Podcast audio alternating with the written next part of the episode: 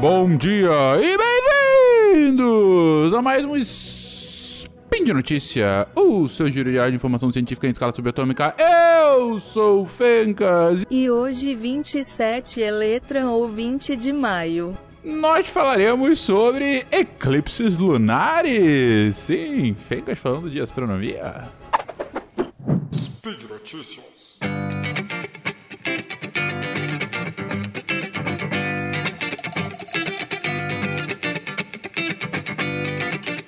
Queridões, há uns dias atrás, a gente teve um espetacular eclipse lunar que foi visto por boa parte das Américas e todo mundo falou disso e foi bonito e coisa e tal e tal e coisa.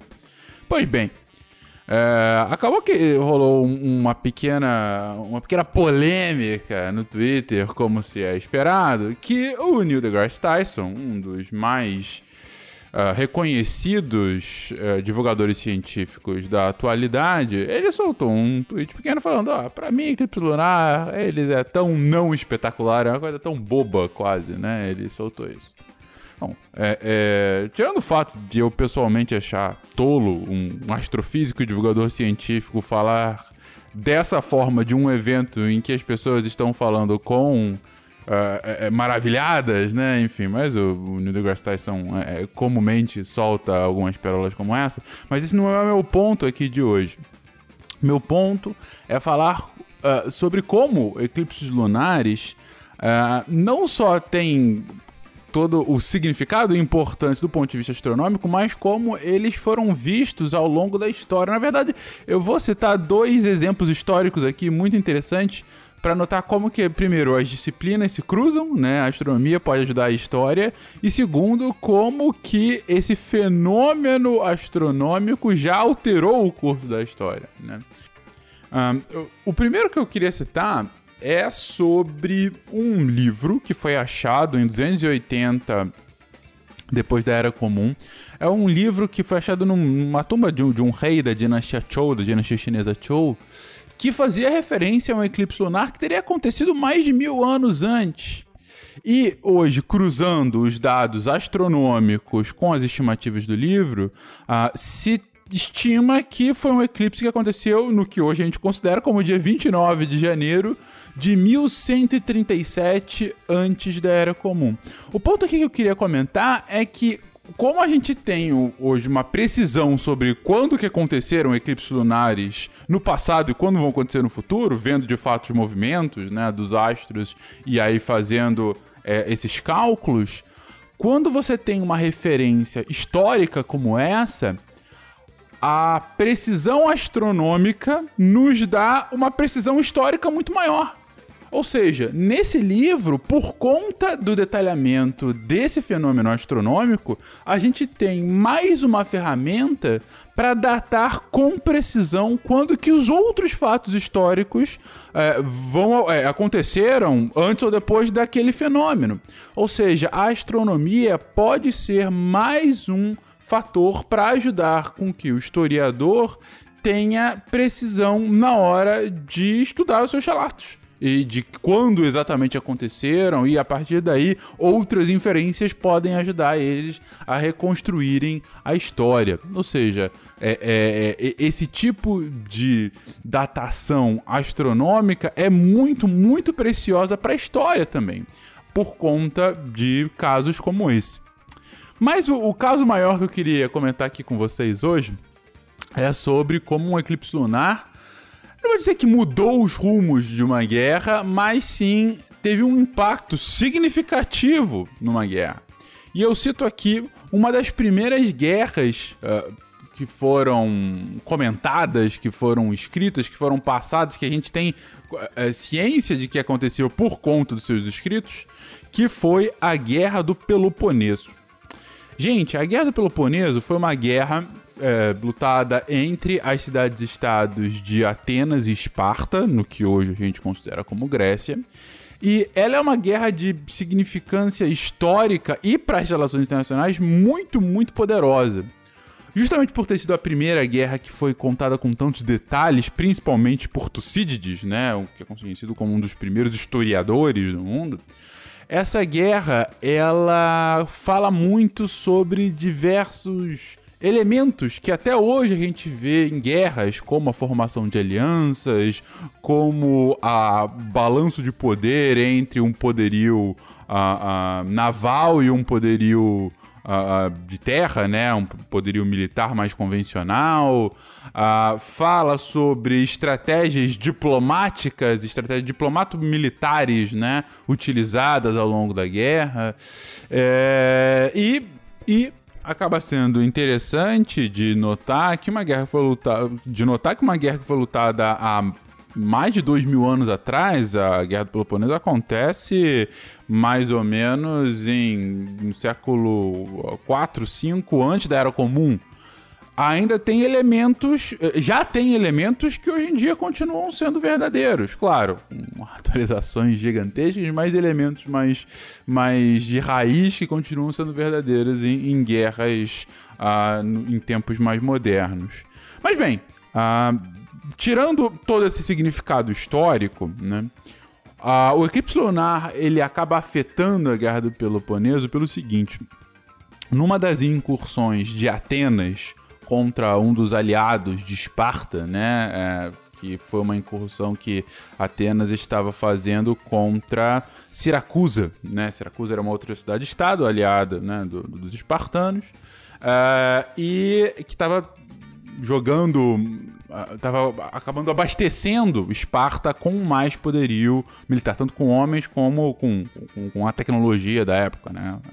É, para armas em geral, para que a guerra continuasse lutando. E aí Atenas, uma das estratégias, não, vamos atacar aqui os aliados uh, de Esparta para enfraquecer essa, essa dinâmica que eles estão construindo agora. Uh, e eles fizeram algumas incursões contra Siracusa e no, na segunda incursão, eles, ah, um dos seus generais de Atenas, chamado Nícias, Uh, ele tentou atacar as tropas de Siracusa uh, com um, um, poderio, um efetivo relativamente grande, né, para a época. A gente está falando aqui de 100 navios e mais de 5 mil homens que foram uh, para a batalha contra Siracusa. Ele tentou uma primeira incursão, uma segunda incursão e eh, não conseguiu um grande sucesso. Perdeu alguns, alguns navios ao longo dessas tentativas de invasão e viu que ele teria que voltar. Teria que voltar que ele não tinha capacidade, teria que repensar o seu, uh, seu trajeto ou, enfim, as suas estratégias para de fato invadir a cidade ou derrotar o exército inimigo. É, mas depois dessa, dessa segunda tentativa, Nícias voltou para o porto de onde ele estava e ele estava já se preparando para voltar para Atenas, né? Agora vamos, vamos é, reagrupar e voltar aqui para que a gente possa pensar em uma nova estratégia. Só que justamente nesse dia houve um eclipse lunar. Inícias era um cara extremamente supersticioso. A gente tem que lembrar que a gente está falando aqui mais uma vez de um fenômeno astronômico que acontece há mais de dois mil anos atrás. Você não tinha a menor ideia do porquê os eclipses lunares aconteciam. Mas, para Nícias, para o, o comandante daquelas tropas, certamente era um sinal de mau agouro e um, um, sinal dos deuses falando que ele não deveria retornar, que ele deveria esperar durante mais um mês, mais ou menos, no seu local, até retornar para Atenas, senão ele teria resultados catastróficos. Pois bem, Nícias entendeu assim a mensagem e ele não retornou. Ele ficou naquele local esperando dar o tempo para voltar de fato para Atenas. E foi justamente nesse momento em que ele esperava que as tropas de Siracusa e de Esparta foram, atacaram o seu acampamento e basicamente dizimaram os 5 mil homens. Na verdade, não mataram todos, eles prenderam boa parte deles, inclusive Inícias, mas eles acabaram presos e posteriormente mortos. Enfim, aquele, todo aquele batalhão foi derrotado e foi eliminado por conta desse dessa interpretação única desse fenômeno astronômico. Ou seja, uh, o ponto aqui é que justamente por povos antigos terem ah, é uma coisa que a gente fala recorrentemente no SciCast, famoso Deus das lacunas, né? Ou seja, quando você não tem uma explicação lógica para algum fenômeno natural, você acaba dando uma conotação mística para esse fenômeno pode ser uma intervenção divina, pode ser uma intervenção demoníaca, pode ser algum tipo de força maior agindo, e vários panteões né, de, de, de deuses da antiguidade, e de hoje até, são formados justamente para explicar esses fenômenos inexplicáveis, em que a lógica e que o conhecimento lógico ou científico da época seria incapaz de explicar. E por conta disso, muitas vezes as interpretações em cima desses fenômenos são utilizadas ou como uma justificativa a priori ou a posteriori para alguma ação política ou uma ação militar. Ah, se teve o eclipse, deve ser um aviso dos deuses que a gente tem que não vai fazer o que a gente estava preparado. Assim como, ah, se pegou fogo do nada, é um castigo divino. Tem que lembrar, por exemplo, que a peste, ah, no, durante a Idade Média, foi vista por muitos como um sinal de castigo divino por toda a população. E religiões foram reformadas ou formadas por conta dessas interpretações. Ah, o ponto aqui, mais uma vez, é, é mostrar como que esse fenômeno que hoje a gente tem total capacidade e clareza de entender o porquê acontece, ele foi interpretado no passado e acabou de alguma forma impactando a nossa vida.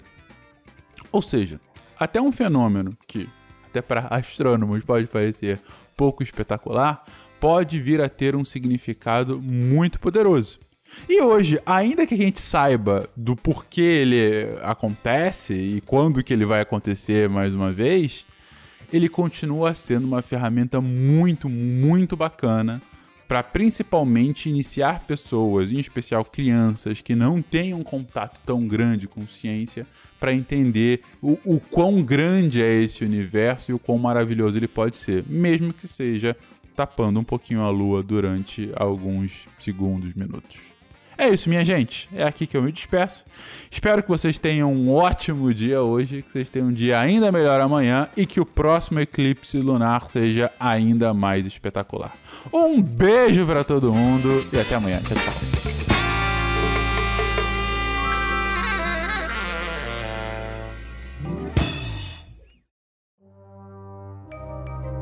Este programa foi produzido por Mentes Deviantes deviante.com.br.